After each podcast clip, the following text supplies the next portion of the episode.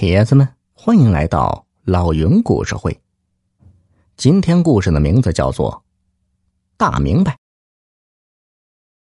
话说，有个叫秋雨的佃户，租种了本村云员外家几亩薄田，农闲时就做豆腐卖。他无论种地还是做豆腐，那都是有一套，被大家称为“大明白”。这名号啊！传到云员外耳朵里，惹得他不太开心，总想借机捉弄一下秋雨。几个月后，云员外的老父亲死了，当地有个风俗习惯，谁家有丧事，村里的老少爷们都要去帮忙。如果主人家人多事杂，顾不过来，就让别人办一桌宴席招待客人。云员外便找来秋雨，说：“你帮我招待一桌客人吧。”秋雨一听，着实慌了。这样招待一桌，那少说也得三十两银子，他哪来那么多闲钱呢？于是秋雨连连摆手说：“老爷，这事儿叫有钱人办吧。”云员外一听，瞪圆了眼睛说。你不是大明白吗？我有事求你帮忙，你竟推三阻四的。那从今往后，咱就一刀两断，不要来往了。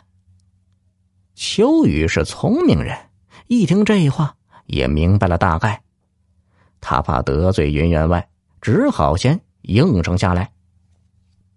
秋雨离开云员外家，一路都在想怎么筹钱办酒席。亲戚那都是一些穷亲戚，相比来说，就自己还算富有的，这怎么办？怎么办嘞？突然，他被什么东西绊了一下，差点跌倒。他定睛一看，只见地上躺着一个白胡子老头老头两手捂着肚子，面色蜡黄，额头上冒着豆大的汗珠，看样子病得不轻啊。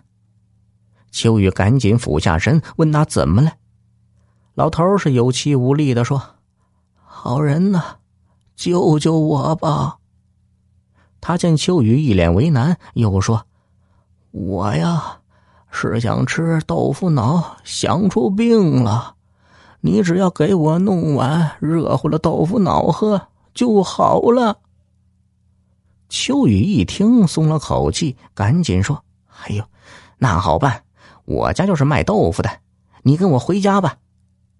说完，他将老头背起来就走。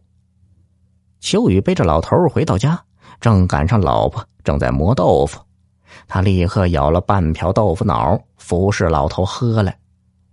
老头喝下去以后啊，果然是恢复了元气，没半袋烟的功夫，脸色就红润起来。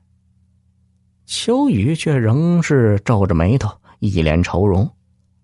老头便问他：“这啥事儿把你难住了？要是我能帮，就搭把手；要是我帮不了，出个主意也行啊。”秋雨便把自己的烦心事和老头说来。老头听完，竟说：“哎呀，这好办！你不是会做豆腐吗？就用豆腐招待客人呗。”秋雨只觉得不可思议，问他：“这？”光豆腐脑就能办成宴席？